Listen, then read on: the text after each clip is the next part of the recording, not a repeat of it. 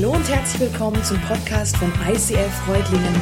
Schön, dass du den Weg im Web zu uns gefunden hast. Ich wünsche dir in den nächsten Minuten viel Spaß beim Zuhören.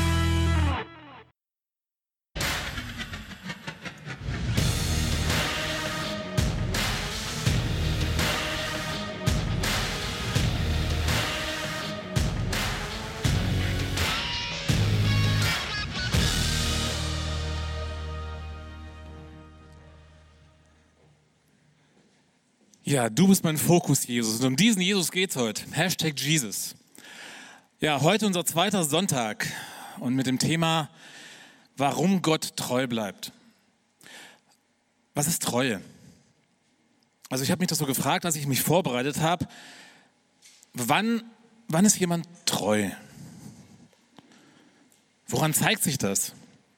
Ist Treue von irgendwas abhängig? Oder steht Treue für sich? In Treue steckt ja auch Vertrauen drin.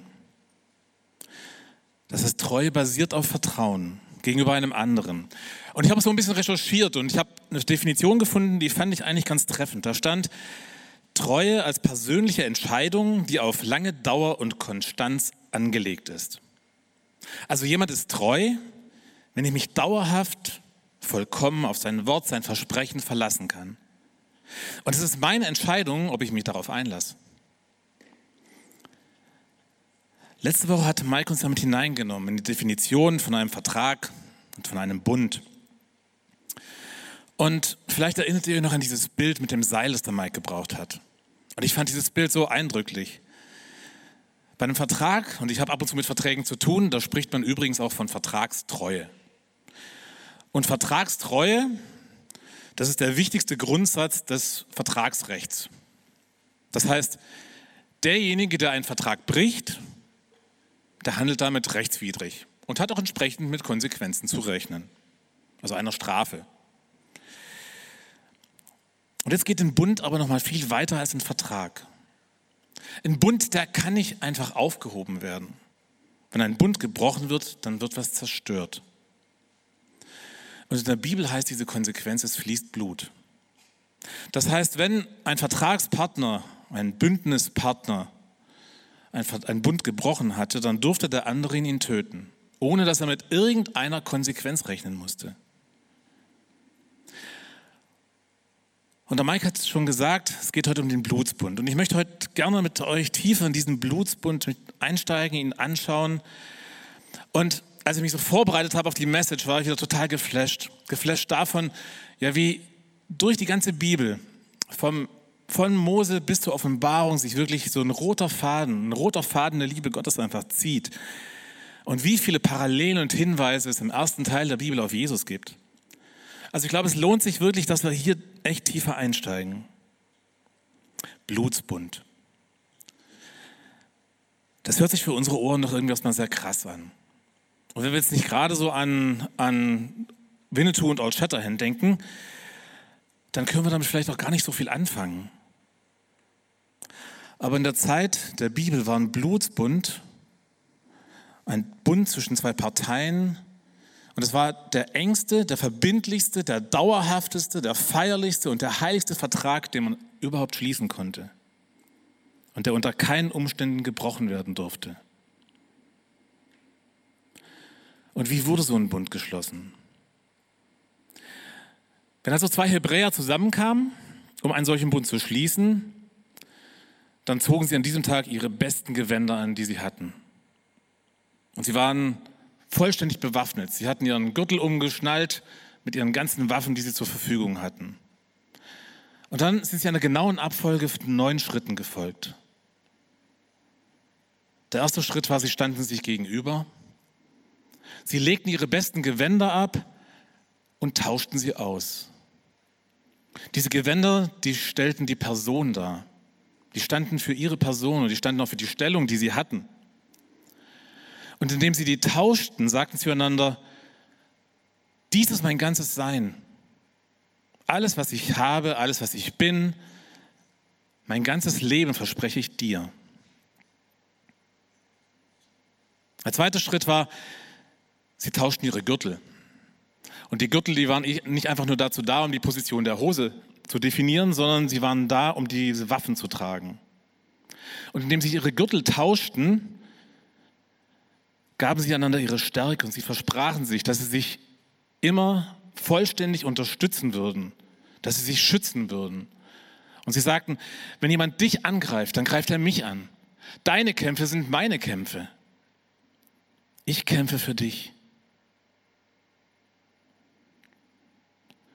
Der dritte Schritt, sie besiegelten diesen Bund. Sie zerteilten ein Tier in der Mitte, sodass Blut floss. Und jede Hälfte dieses Tieres stellte jeweils eine Person dieses Bundes dar. Beide stellten sich dann Rücken an Rücken in das Blut dieses Tieres. Und dann schritten sie in entgegengesetzte Richtung durch den blutigen Kadaver, indem sie zusammen, ja, wie so eine Acht aufzeichneten. Und sie drückten aus, ich sterbe mir selbst. Ich gebe jegliches Recht auf mein eigenes Leben ab. Ich beginne ein neues Leben und einen neuen Weg mit meinem Bundespartner. Und nur der Tod wird uns trennen. Und möge Gott mit mir genauso wie mit diesem toten Tier verfahren. Und noch schlimmer, wenn ich diesen heiligsten aller Verträge je breche. Danach hoben sie ihre rechten Arme und sie schnitten ihre Handflächen auf, legten sie dann aufeinander und wieder floss Blut. Und dieses Blut in ihren Handflächen begann sich zu vermischen. Und sie schworen sich Treue. Und sie drückten damit aus, wir geben unser altes Leben ab. Und wir ziehen dieses neue Leben unseres Bundespartners, ziehen wir an. Wir werden eins. Der nächste Schritt war, sie tauschten ihre Namen aus. Das heißt, während sie immer noch in diesem Blut standen und sich das Blut auch vermischte in ihren Händen, tauschten sie die Namen aus und jeder nahm, nahm den Nachnamen des anderen als Teil seines Namens an. Und der sechste Schritt war, indem sie diese Schnittstellen aneinander rieben, entstand eine große Wunde. Und damit entstand auch eine dauerhafte Narbe, die nicht mehr, die nicht mehr verschwand. Und diese Narbe, die war ein dauerhaftes Zeugnis, das nie wieder entfernt werden konnte. Die Narbe wurde damit auch zu einer Art Siegel, zu einer Garantie, zu einer Erinnerung an ihren Bund. Und wenn sie je in einem Kampf waren und sie diese Narbe zeigten, dann drückten sie damit aus, hey, du kämpfst nicht nur gegen mich, du kämpfst auch gegen jeden Bundespartner, den ich habe. Der siebte Schritt war, sie nannten die Bundesbedingungen.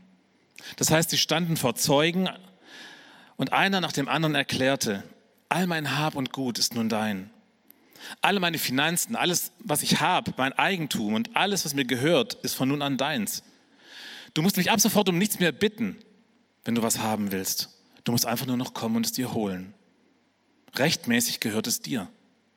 Sollte ich sterben, werden meine Kinder zu deinen. Du wirst für meine Familie verantwortlich sein.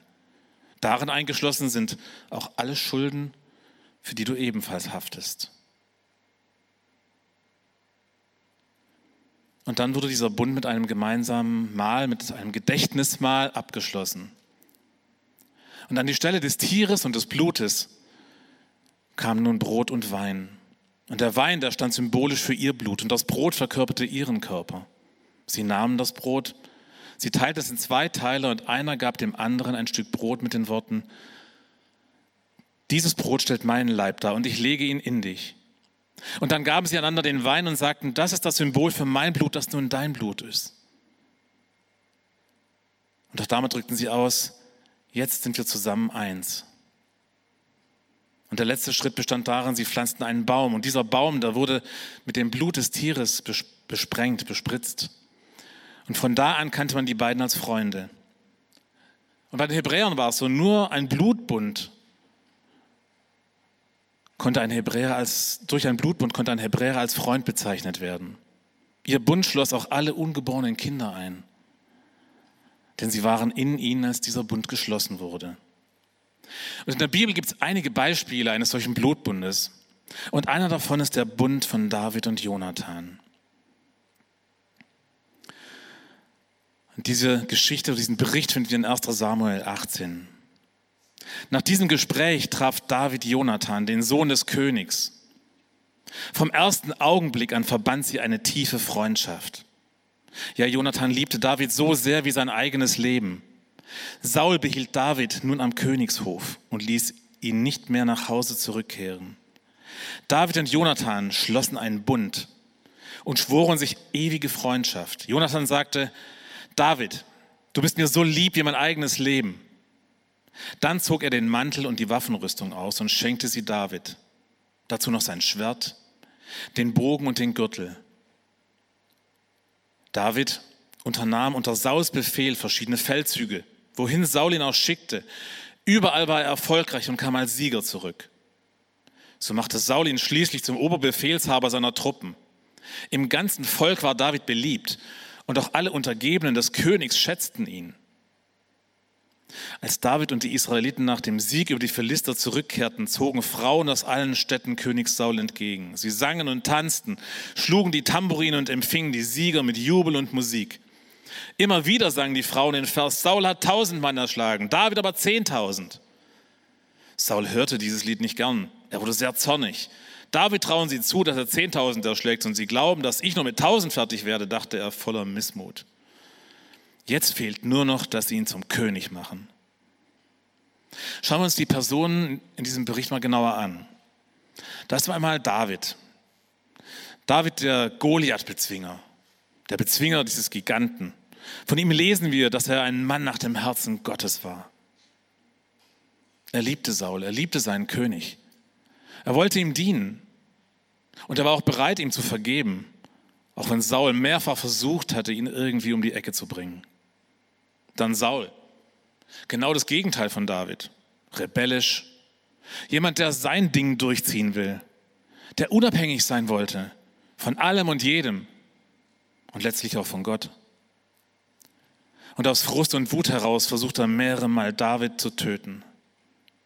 Und weil ihm das nicht gelingt, deswegen hetzt du die ganze Familie gegen ihn auf. Und dann Jonathan. Jonathan passt irgendwie nicht so richtig in diese Familie rein, oder? Er ist das krasse Gegenteil seines Vaters. Er hat mehr so ein Herz wie David. Und Jonathan schließt diesen Blutsbund mit David. Und je mehr Jonathan versucht, Frieden herzustellen zwischen seinem Vater Saul und David, desto wütender wird sein Vater. Jonathan heiratet und bekommt später einen Sohn, und der heißt Mephibosheth. Und Saul und Jonathan, die werden in einem Kampf getötet. Und zu diesem Zeitpunkt ist Mephibosheth fünf Jahre alt.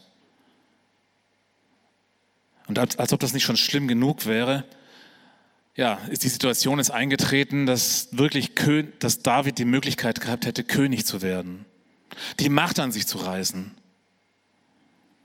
Und Sauls Familie war fest davon überzeugt, dass das jetzt passieren würde. Und geprägt davon, geprägt von diesem Zorn und Hass Sauls auf David, war auch Mephibosheths Herz hart gegenüber David. Und so denkt er in seinem Exil, ja, dass er alles tun wird, um ihn zu finden und zu töten. Auf der Flucht, da bricht er sich beide Beine, sodass er von diesem Tag an gelähmt ist und man bringt ihn an einen Zufluchtsort in der Wüste.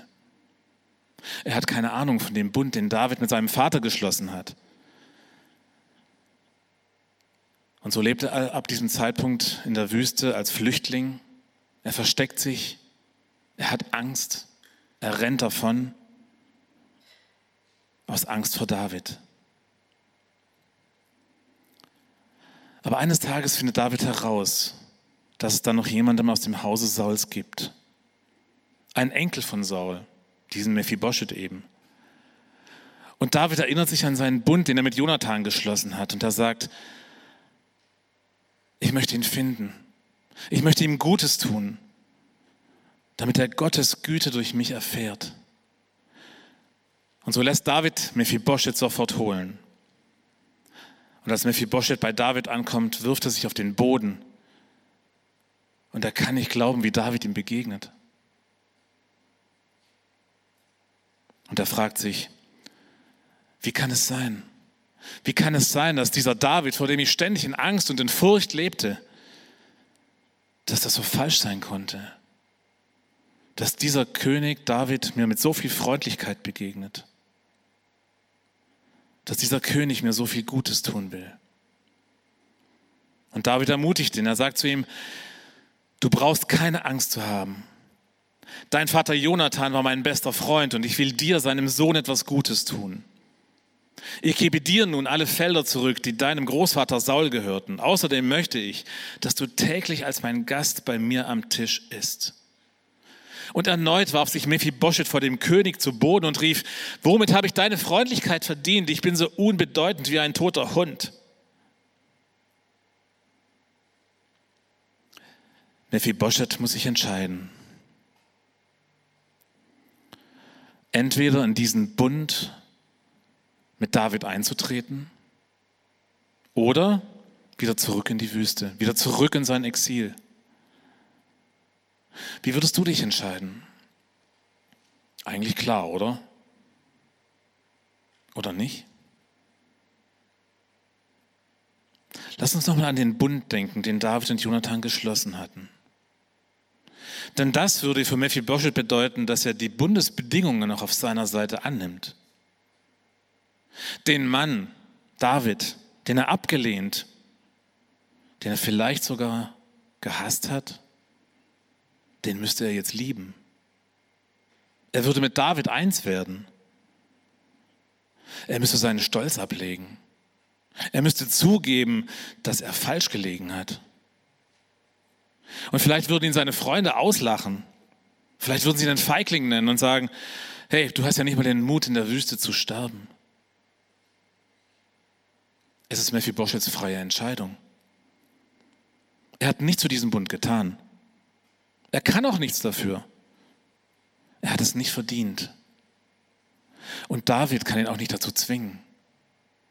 Er selbst, Mephibosheth, muss entscheiden. Und er entscheidet sich, in diesen Bund einzutreten. Er bekommt das Land seiner Familie. Er wird gesegnet als Kind des Königs. Seine Schuld war vergeben und ab sofort durfte er am Tisch des Königs essen und auch heute und auch für seine Nachkommen würde dieser Bund Gültigkeit haben. Und vielleicht denkst du jetzt, wow, das ist echt eine coole, eine coole Story. Aber ich habe am Anfang gesagt, dass sich so ein roter Faden durch die Bibel durchzieht und dass es so viele Hinweise auf Jesus gibt. Also dann lass uns jetzt mal die Jesusbrille aufziehen und lass, es schauen, lass uns schauen, was das mit uns und was es mit unserer Beziehung zu Gott zu tun hat. Verhalten wir uns vielleicht ganz ähnlich wie Mephibosheth in der Wüste oder wie Saul, weil wir Gott nicht wirklich kennen, weil wir uns gegen Gott auflehnen weil wir uns vor ihm fürchten, aber gleichzeitig auch spüren, dass uns unsere Angst, dass uns unsere Krankheit, dass uns unsere Not immer mehr kaputt macht? David zeigt uns das Herz Gottes. Und dieses Herz will uns aus der Wüste holen. Gott will uns begegnen, will uns Gutes tun. Und wenn wir auf Jonathan schauen, Jonathan gibt uns einen Hinweis auf Jesus. Jonathan, habe ich gesagt, gehörte nicht so wirklich in Sauls Familie. Jonathan war zum einen wie David und zum anderen war er wie Saul. Und wenn wir auf Jesus schauen, dann können wir Parallelen entdecken. Auch Jesus passte nicht wirklich zu uns, aber Jesus wurde einer von uns. Jesus ist sowohl Gott und gleichzeitig Mensch. Jesus ist absolut heilig und vollkommen und gerecht. In Jesus tauschte Gott die Namen mit uns.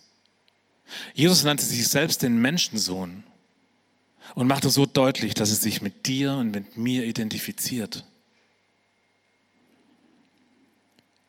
Und so schloss Gott stellvertretend für dich und mich in Jesus einen Bund mit sich selbst, weil er uns liebt weil er uns seine Gnade zeigen, weil er uns als seine Kinder annehmen will und weil er uns an seinen Tisch einladen will. Er tat das, weil wir durch unsere Sünden, weil wir durch unsere Rebellion gegenüber Gott diesen Bund gebrochen hatten. Und wir hätten den Tod verdient. Stellvertretend für dich und mich nahm Jesus diesen Tod auf sich. Der Prophet Jesaja, der sagt im ersten Teil der Bibel, dabei war es unsere Krankheit, die er auf sich nahm. Er erlitt die Schmerzen, die wir hätten ertragen müssen. Wir aber dachten, diese Leiden seien Gottes gerechte Strafe für ihn. Wir glaubten, dass Gott ihn schlug und leiden ließ, weil er es verdient hätte. Doch er wurde blutig geschlagen, weil wir Gott die Treue gebrochen hatten. Wegen unserer Sünden wurde er durchbohrt. Er wurde für uns bestraft und wir? Wir haben nun Frieden mit Gott. Durch seine Wunden sind wir geheilt. Und Gott nennt uns seine Bundesbedingungen. So spricht der Herr. Es kommt die Zeit, in der ich mit dem Volk Israel und dem Volk von Juda einen neuen Bund schließe. Er ist nicht mit dem zu vergleichen, den ich damals mit ihren Vorfahren schloss, als ich sie bei der Hand nahm und aus Ägypten befreite. Diesen Bund haben sie gebrochen, obwohl ich doch ihr Herr war. Der neue Bund, den ich dann mit dem Volk Israel schließe, wird ganz anders aussehen. Ich schreibe mein Gesetz in ihr Herz. Es soll ihr ganzes Denken und Handeln bestimmen. Ich werde ihr Gott sein und sie werden mein Volk sein. Niemand muss den anderen dann noch belehren. Keiner braucht seinem Bruder mehr zu sagen, erkenne doch den Herrn, denn alle, vom kleinsten bis zum größten, werden erkennen, wer ich bin. Ich vergebe ihnen ihre Schuld und denke nicht mehr an ihre Sünden. Mein Wort gilt. Gott sagt hier, dass er sein Gesetz, dass er das Gesetz in unser Herz schreiben will. Aber was ist damit gemeint? Wie können wir das verstehen? In den zehn Geboten, da steht eigentlich, du wirst nicht Ehe brechen. Du wirst nicht töten. Aber wir kennen vielleicht so die Formulierung aus unserer deutschen Übersetzung, wo steht, du sollst. Das ist uns geläufiger und das kennen wir eher. Aber ich denke, mit dieser ersten Formulierung, da wird deutlich, was das bedeutet. Wenn ich entscheide, Teil dieses Bundes zu werden, dann bedeutet das auch eine Veränderung in meinem Herz. Es findet geistlich gesehen sowas wie eine Herztransplantation statt durch die ich es schaffen kann, dass ich die Dinge, die ich nicht mehr tun will, die mich von Gott trennen, dass ich diese Dinge nicht mehr tue. Gott sagt, dass er uns ein neues Herz geben will und einen neuen Geist. Dass er unser versteinertes Herz, versteinert und hart, vielleicht aus Angst, aus Stolz, aus Rebellion, dass er dieses Herz ersetzen will durch ein lebendiges Herz Gott lädt dich ein in seine Gegenwart als sein Kind an seinen Tisch. Und er sagt dir in diesen Bundesbedingungen, in diesem neuen Bund in Jesus übernehme ich all deine Schuld, deine Sorgen und Ängste. Ich nehme deine Krankheit auf mich, deine Selbstgerechtigkeit. Ich vergebe dir und ich denke nicht mehr an deine Sünden.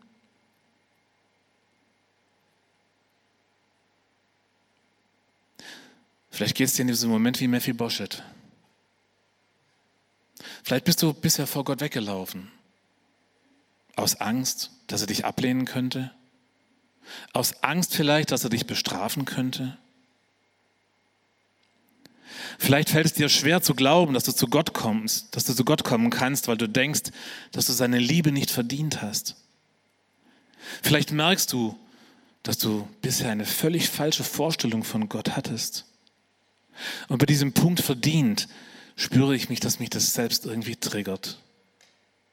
Ich spüre meine Ich-Bezogenheit, die bringt mich manchmal dazu, dass ich denke, ich könnte irgendetwas tun, um mir diese Liebe zu verdienen oder gerecht zu sein.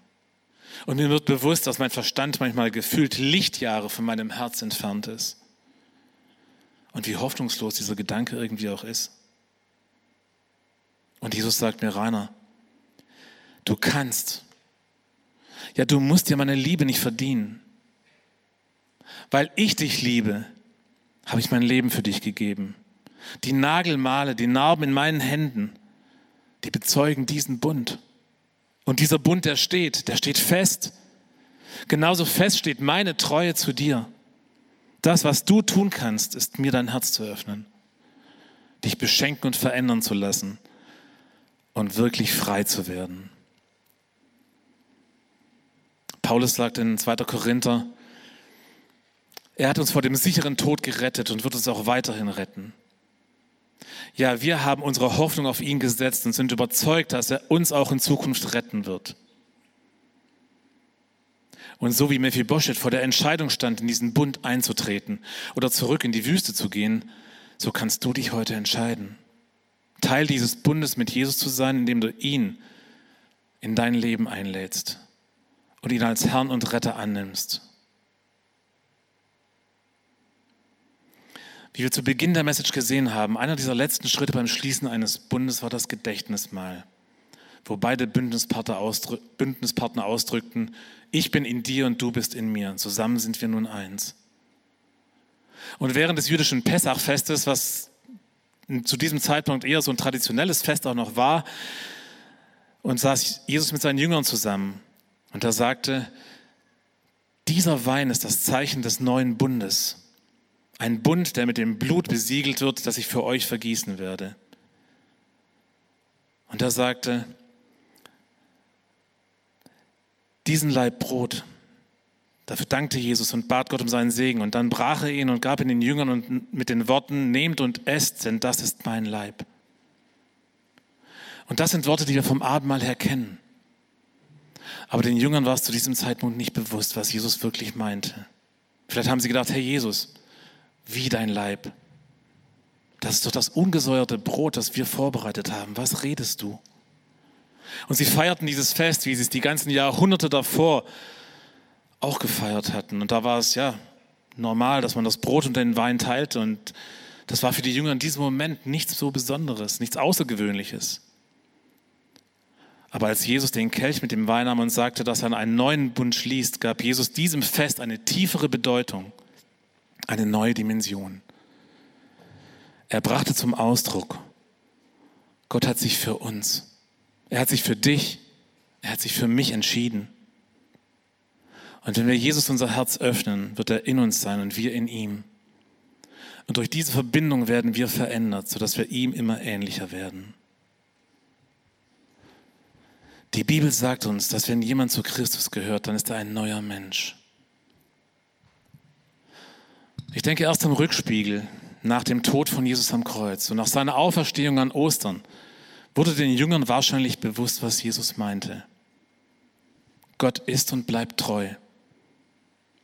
Er steht zu seinem Bund. Er steht zu dir. Selbst wenn wir untreu sind, hebt das seine Treue nicht auf. Denn er kann sich selbst nicht untreu werden. So erkennt doch, der Herr, euer Gott, ist der wahre und treue Gott. Über tausende von Generationen steht er zu seinem Bund und er weist allen seine Güte, die ihn lieben und sich an seine Gebote halten. In dem Bund mit Abraham, den wir uns letzte Woche angeschaut haben, haben wir gesehen, wie Gottes Wesen ist. Gott ist der allmächtige Versorger. Er ist ein Vater, der es gut meint. Und von Anbeginn der Welt hatte er den Plan, dass er uns durch, durch das Kommen von Jesus retten will. Und durch den Bund mit Jesus hat er uns gezeigt, wie er uns rettet. Und dieser Jesus, der steht heute Morgen an deiner Herzenstür und sagt, merkst du nicht, dass ich vor der Tür stehe und anklopfe? Wer meine Stimme hört und mir öffnet, zu dem werde ich hineingehen und wir werden miteinander essen. Ich mit ihm und er mit mir.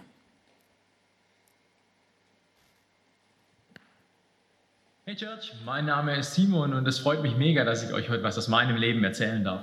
Ich bin christlich aufgewachsen, habe alles mitgenommen, was man da so mitnehmen kann, hatte mich aber nie so wirklich für Gott entschieden. Es hatte bei mir dann dazu geführt, dass ich, als ich erwachsen wurde, so mit 18, 19, 20, ich mit dem Thema gar nichts mehr zu tun hatte. Ich habe mich extrem auf ein weltliches Leben fokussiert, wollte die ganz große Karriere machen, viel Geld verdienen, hatte damals ein bisschen eine unglückliche Beziehung mit einer nichtchristlichen Freundin und mit dem Thema Gemeinde oder Gott gar nichts mehr zu tun.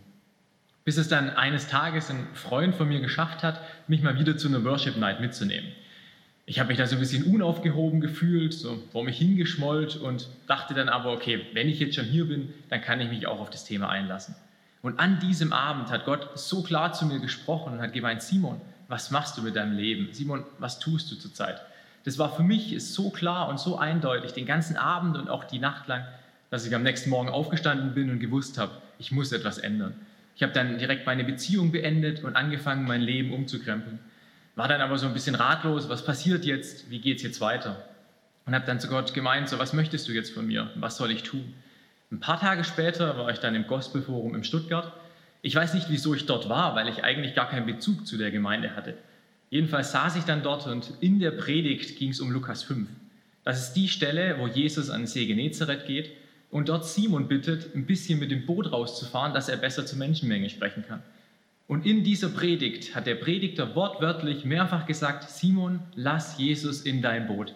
Das war so genial für mich. Ich hatte eine klare Frage, ich habe eine klare Antwort bekommen ähm, und dachte, super, jetzt bin ich mit Gott unterwegs.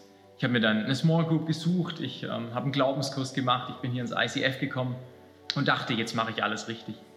Wie viel ich noch falsch gemacht hatte, habe ich tatsächlich erst Jahre später, dann letztes Jahr, nochmal gemerkt, als Jesus nochmal zu mir gesprochen hat. Ich war ein totaler Kopfchrist. Ich hatte meinen ganzen Glauben im Kopf. Ich dachte genau, was ich tun muss, wie ich mich verhalten muss. Ähm, hat sich alles im Kopf abgespielt, aber mein Herz war total unberührt. Und zum anderen war ich ein extremer Leistungschrist. Ich dachte, wenn ich jeden Tag von morgens bis abends durchgeplant bin, viel arbeite, mich viel investiere, immer im Stress bin, dann liebt Gott mich. Und genau da hat Jesus letztes Jahr dann nochmal zu mir gesprochen und hat gemeint, Simon, als ich sagte, dass ich in dein Boot möchte, hatte das gar nichts mit Leistung zu tun, sondern ich wollte in dein Herz. Und das nicht nur einmal, sondern jeden Tag und in jedem Lebensbereich, auch wenn das vielleicht mal wehtut. Und das hatte dazu geführt, dass sich mein Herz letztes Jahr nochmal komplett verändert hat. Ich wirklich nochmal zu einem anderen Menschen geworden bin und da bin ich Jesus so unglaublich dankbar dafür. Ich habe eigentlich nur zwei Minuten, die sind wahrscheinlich schon lange rum. Ich liebe es aber, Zeugnis für Gott zu geben und hätte noch so viel zu sagen. Wenn euch mehr interessiert, kommt super gerne auf mich zu. Ich möchte es euch aber ans Herz legen. Steht jeden Morgen auf und als erstes bittet Jesus in euer persönliches Boot, in euer Herz zu kommen. Und ich bin mir sicher, er wird euer Herz verändern, er wird etwas Gutes daraus machen. Ich habe das selbst erlebt, ich kann das bezeugen, denn das ist meine Geschichte. Jesus, und ich danke dir dafür, dass du treu bist. Jesus, ich danke dir dafür, dass du uns nicht einfach in der Wüste einfach lässt, und, sondern dass du dich nach uns ausstreckst, dass du uns suchst, ja, dass du uns an dein Herz ziehen willst. Jesus, und du weißt, wie es jetzt in uns aussieht. Ja, du weißt, wie unsere Situation ist, wie unsere Geschichte ist. Und es ist, Jesus, ich bitte dich, dass du uns jetzt wirklich einfach begegnest. Dass du uns begegnest jetzt einfach ja, als denjenigen, der, der sagt, ja, ich liebe dich. Und ich bin dir treu. Ich stehe zu diesem Bund.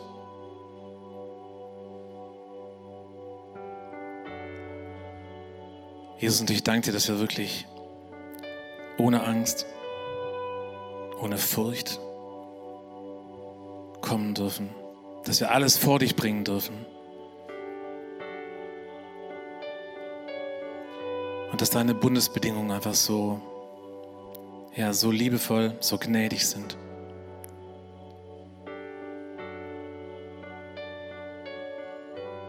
Jesus, und so bitte ich dich, dass du uns jetzt einfach wirklich segnest.